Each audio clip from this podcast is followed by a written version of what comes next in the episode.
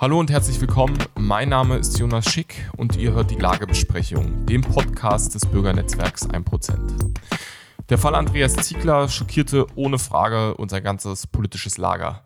Der alternative Gewerkschaftler von Zentrum Automobil war am 16. Mai 2020, also im letzten Jahr, auf dem Weg zu einer Querdenken-Demo in Stuttgart, äh, dort wo auch Querdenken seinen Anfang nahm, ähm, zusammen mit äh, seinen beiden Kollegen von Antifas brutal attackiert. Andreas Ziegler wurde dabei lebensgefährlich verletzt. Er schwebte in Lebensgefahr und lag für circa einen Monat im Koma.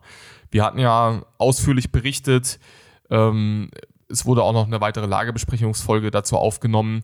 Ähm, mal nachschauen im Archiv äh, bei uns. Da findet sich nochmal eine Folge mit ähm, Oliver Hilburger, dem Chef von Zentrum Automobil, um diesen schockierenden Fall, weil es war ähm, sehr wichtig, so eingehend zu betrachten, weil die Presse den Fall zum größten Teil ignorierte ähm, und so die Aufmerksamkeit auch auf dieses äh, feige Verbrechen weiterhin gerichtet werden konnte und wenigstens ein Ansatz von Druck erzeugt werden konnte, damit die Behörden naja auch noch eine zusätz einen zusätzlichen Anreiz haben, um hier akribisch vorzugehen und auch die, die Täter am Ende zu fassen.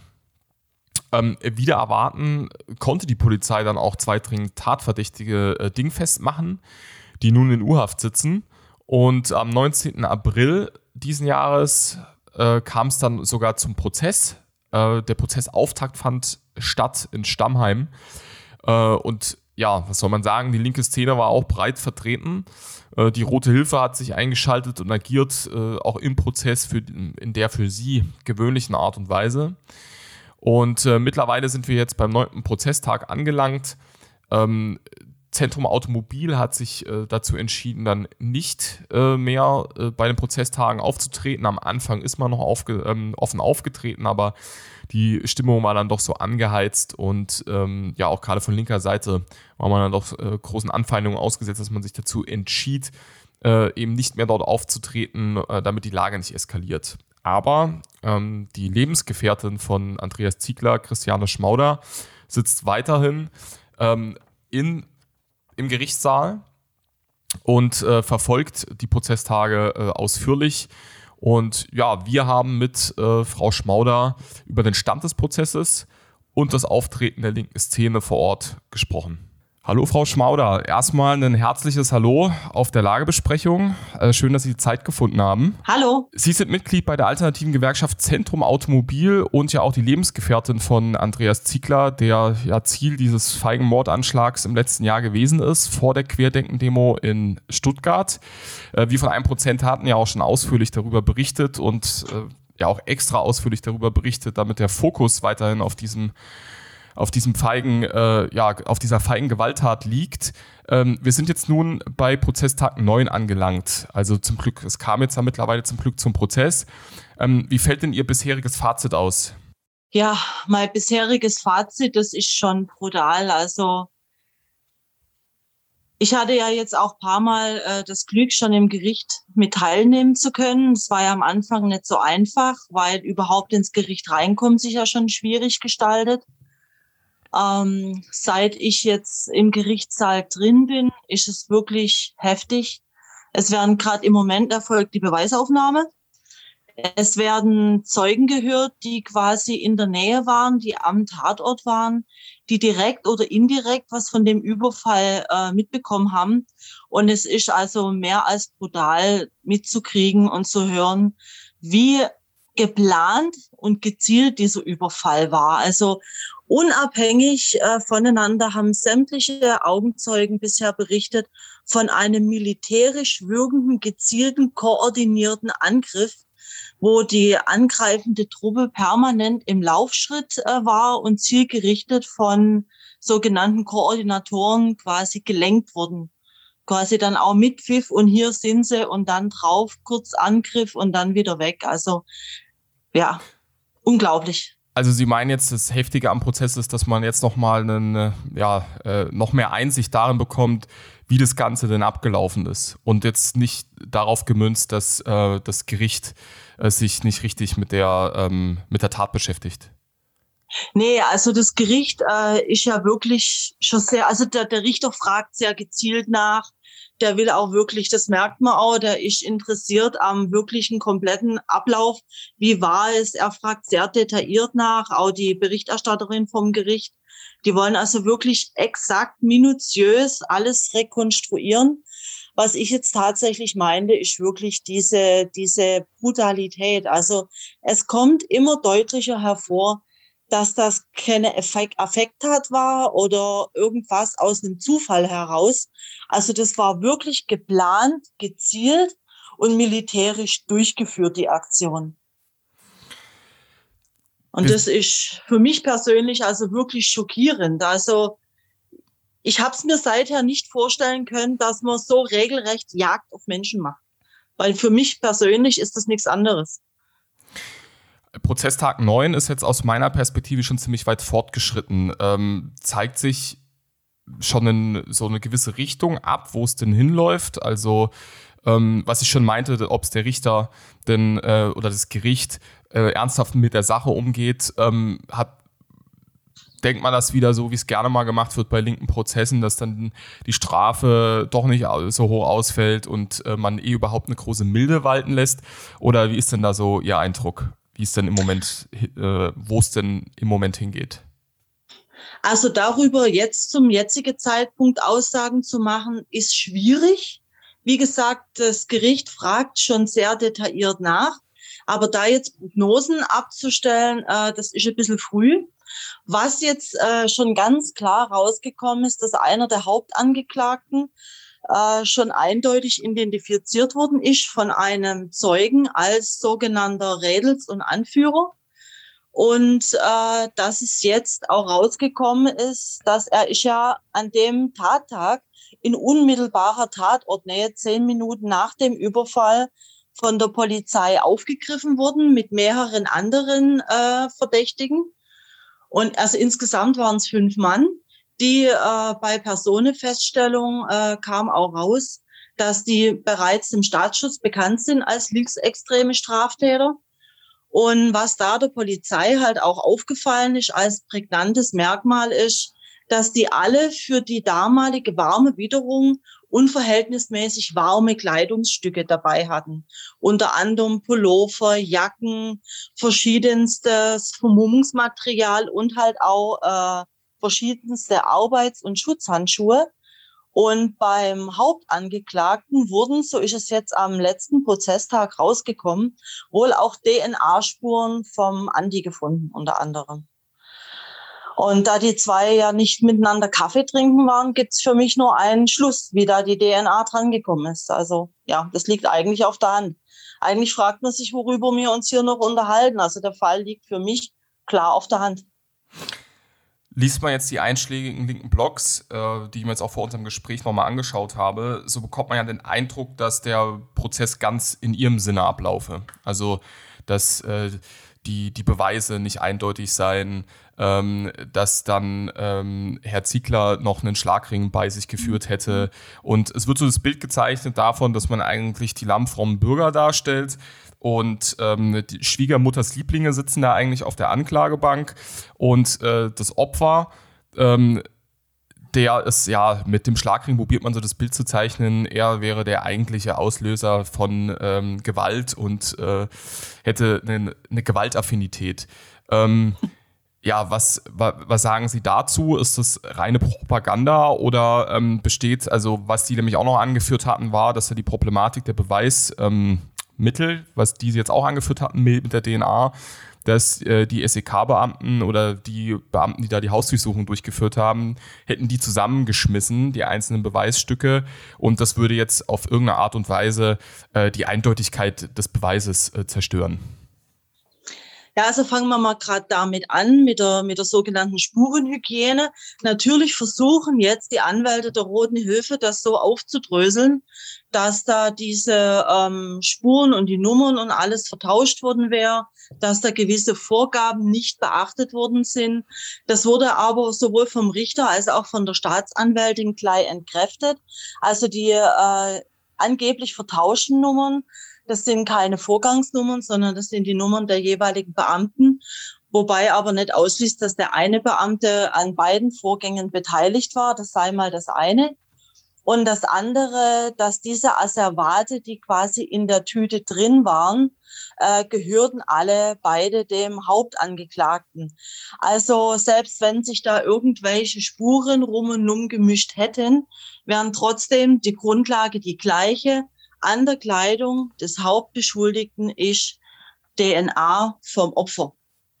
Und egal wie man es rumdreht, ähm, es ist nun mal schlicht und ergreifend so. Er kann nur durch direkten Opfer-Täter-Kontakt zu dieser DNA gekommen sein. Das steht ja auf der Hand. Das andere Thema ist das, was die Anwälte dort wirklich vehement versuchen, ist diese Opfer-Täter-Umkehr. Also die ist schon regelrecht widerlich.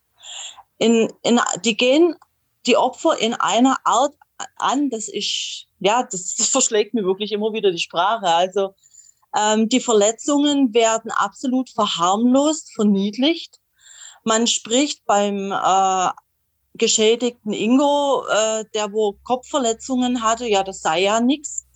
Nur weil man ihm quasi schon mit Wasser das Blut vom Kopf runtergewischt hat. Natürlich, jeder weiß selber, äh, kleine Kopfverletzungen am, äh, am Kopf, die bluten halt stark.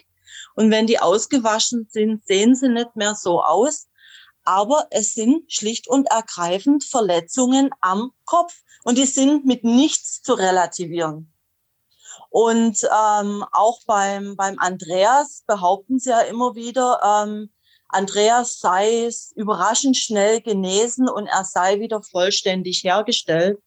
Ähm, da wissen auch die Anwälte der Roten Hilfe aus der Aktenlage heraus, dass dies schlicht und ergreifend eine Lüge ist, die sie dort verbreiten, weil ähm, Andreas ist mittlerweile ähm, die Schwerbehinderteneigenschaft festgestellt worden. Die Gedächtnisleistung vom Gehirn ist einfach nicht mehr da. Er hat auch allgemeine, man muss sich das ja mal vorstellen. Er wurde wirklich, er ist mit einem äh, mehrfachen Schädel-Hirntrauma äh, ins Krankenhaus eingeliefert worden. Und das hat ja auch die ähm, Polizistin, wo sich mit seinen Verletzungen beschäftigt hat, ganz klar gesagt, die haben auch Tage nach der Tat jederzeit mit dem Ableben vom Andi gerechnet. Und dass sowas natürlich nicht spurlos am Gehirn vorbeigeht, das ist ja jedem wohl klar. Also diese Art und Weise, was die dort behaupten, ähm, spurlos und sei alles wieder tutti paletti, das ist schlicht und ergreifend gelogen. Genauso wie die Tatsache, ähm, er habe einen Schlagring angehabt und hätte diese 40 Mann provoziert. Fakt eins. Ähm, Andi hat mehrfach versichert, er hat noch nie Schlagringe besessen. Und zweitens, wenn man sich das mal vorstellt, er er ist mittlerweile über 50, soll sich hinstellen, 40, 50 jugendliche angreifende Täter äh, provozieren mit Schlagring. Ähm, für, da lacht sich, da, da lacht halt sich jeder an der Kopf und lacht sich kaputt. Also das ist so eine irrwitzige Theorie, dass sich die nicht geschämt haben, die überhaupt aufzustellen. Das ist mal aber wieder typisch für die Arbeitsweise von der Roten Hilfe. Also wie gesagt, also diese Täter-Opfer-Umkehr, das ist beschämend, was die da machen. Sie haben jetzt die Rote Hilfe schon ganz offensiv ins Spiel gebracht. Ähm, sie hat ja auch eine, ja, nicht nur eine unrühmliche Rolle äh, im Prozess jetzt gespielt, sondern auch schon vorm Prozess. Ähm, was ist denn da noch äh, vorgefallen? Also gerade jetzt die Rote Hilfe Stuttgart. Jetzt vorm Prozess, also jetzt in Bezug auf den Prozess vorm Gerichtsgebäude. Also im Vorlauf des Prozesses. Also die, ähm, also, also wie war die Rolle der Roten Hilfe eigentlich insgesamt, was diesen Fall angeht, um die Frage so, ähm, so mal umzuformulieren? Ja, also ganz klare Sache. Ich meine, wer sich mal ein bisschen mit der Roten Hilfe befasst hat, ich habe es jetzt. Äh, bedingt auch durch den Fall, weil mich das auch sehr schockiert hat, wie die vorgehen. Ähm, die sagen ja ganz klar, ähm, die linksextremistischen Straftäter sollen die Klappe halten. Nur dann verteidigen sie sie ja. Sobald ein Täter Reue zeigt, äh, wird er ja fallen gelassen und äh, muss auch die Prozesskosten tragen, die ja sonst äh, über Spenden laufen. Ähm, diese Anwälte laufen regelmäßig, da wird ja immer vorm Gericht auch diese, ähm, Demo, Solidaritätsveranstaltungen für die Inhaftierten und für die Angeklagten gemacht. Die sind da regelmäßig am Pavillon, also man kennt sich da untereinander sehr gut.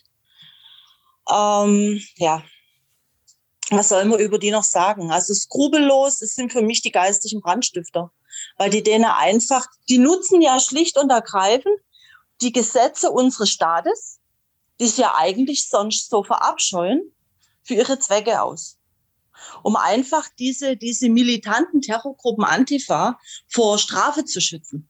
Also sie hat sich, äh, ähm, sie hat quasi mal wieder das unter Beweis gestellt, was man ihr ja auch äh, vorwirft und warum sie ähm, ja auch im VS-Bericht äh, geführt wird oder zumindest mal geführt wurde.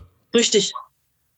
Also meiner Meinung nach werden die zu Recht vom Verfassungsschutz äh, beobachtet, weil ähm, das ist alles andere als gesetzeskonform. Also äh, ja, da wird das Gesetz quasi regelrecht missbraucht in meinen Augen.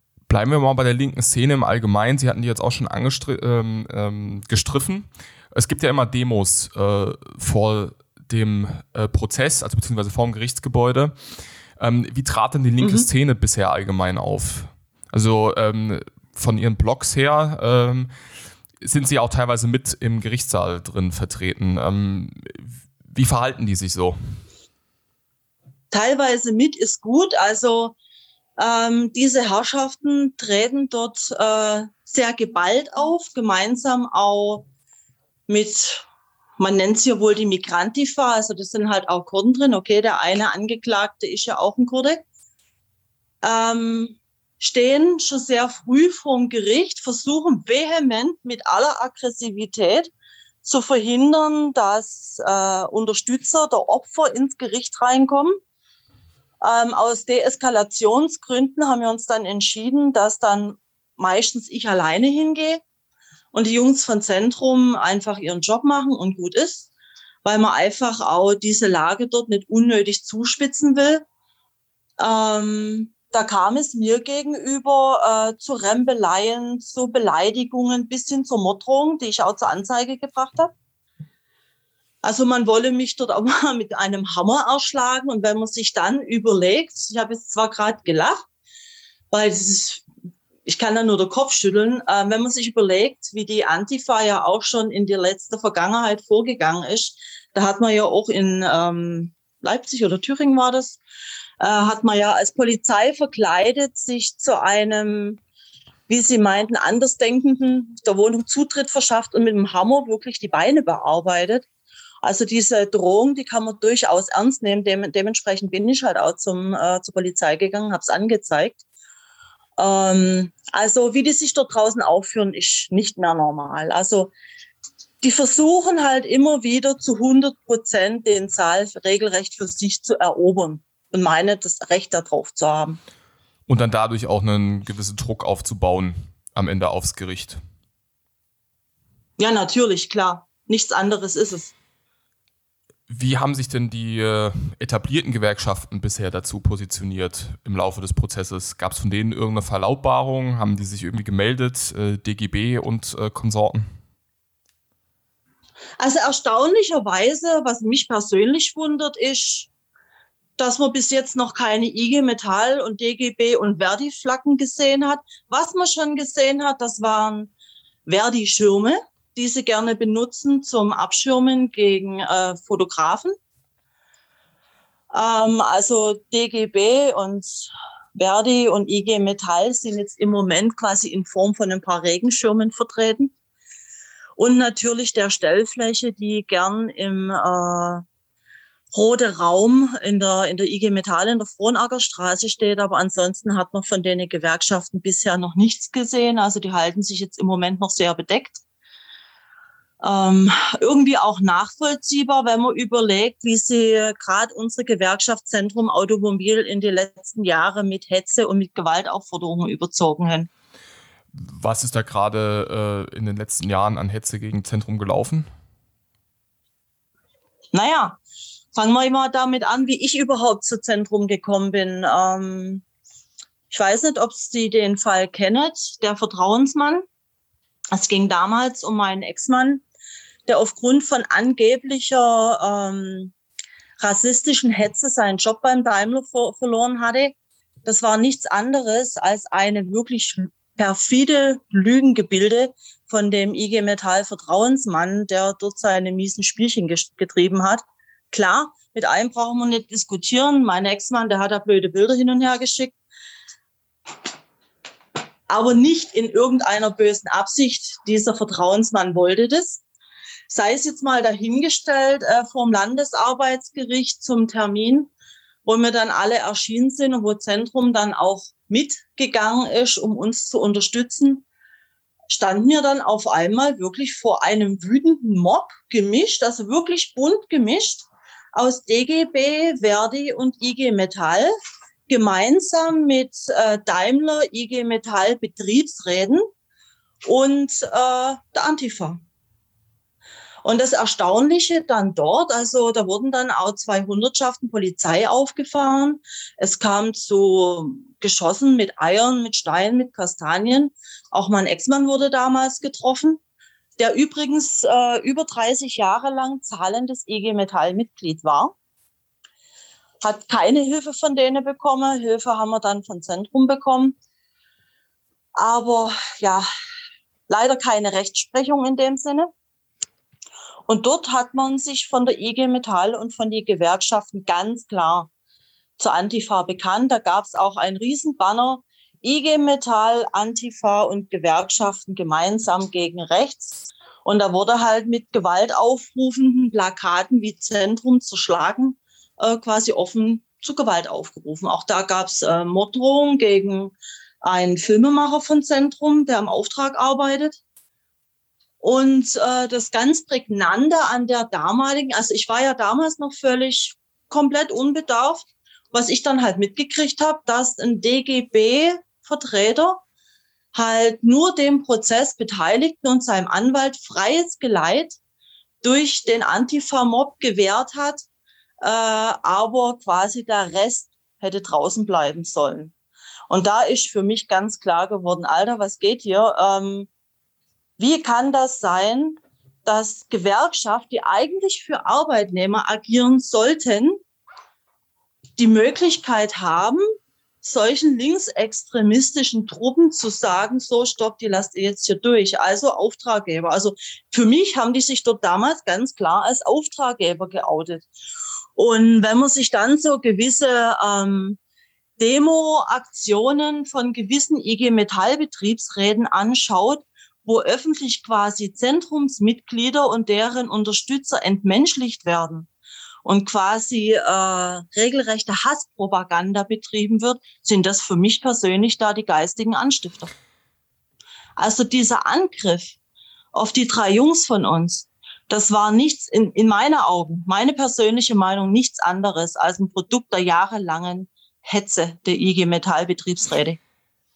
Nun haben Sie diese äh ja, diese enge, diese engen Verbindungen, die da bestehen, man könnte ja auch sagen, so eine gewisse Form von Solidaritätsstruktur zwischen den teils radikaleren Kräften und denen, die sich zumindest gemäßigt mal nennen, ähm, augenscheinlich, äh, ja, äh, ganz offensichtlich dargelegt. Ähm, wie sieht es denn jetzt mit der Solidarität aus die Sie erfahren haben. Haben Sie überhaupt eine erfahren? Also wie sieht es denn ähm, quasi mit der Solidarität, ich nenne es jetzt mal auf unserer Seite aus, gerade im Kontext äh, jetzt des Prozesses? Also unsere Solidarität ist sehr groß. Also das, das tut uns auch immer wieder gut. Vor allen Dingen auch an Andi und die drei Jungs. Also erstens mal der Zusammenhalt im Zentrum, der ist brutal stark. Also wir sind immer füreinander da. Aber dass die Jungs da nicht vor Gericht da sind, das ist alles abgesprochen. Ähm, mögen sich die anderen darüber das Maul zerfetzen, wir schmunzeln darüber. Ähm, wir haben auch sehr viel Solidarität erfahren von, von anderen Organisationen, die dann auch vor Gericht erschienen ist. Also ich habe da sehr nette Leute kennengelernt. Äh, wir haben dann aber auch gesagt, wir wollen hier auch den Ball ein bisschen flach halten und ähm, deeskalierend wirken, weil was wir alle nicht wollen, sind irgendwelche Eskalationen äh, vom Gericht.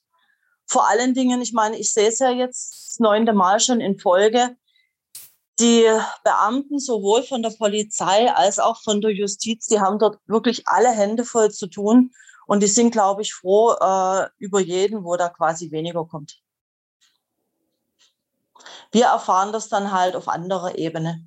Also wir tauschen uns halt im Privaten dann aus. Abschließend jetzt nochmal, auch gerade weil Sie ja diese ganzen politischen Verwebungen ähm, sehr schön aufgezeigt haben ähm, und die Gewerkschaften ja auch ein fester Bestandteil, also die etablierten Gewerkschaften ein fester Bestandteil äh, der Bundesrepublik am Ende ja auch sind.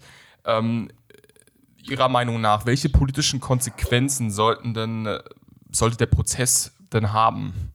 Also was, wenn, wenn Sie jetzt entscheiden könnten, was die politische Konsequenz ist, die in diesem Land gezogen werden müsste aus den Vorfällen und den ganzen ähm, Beziehungen, die da e existieren und ähm, wie sich auch die Gewerkschaften im Vorfeld verhalten haben, was wäre denn da die Konsequenz?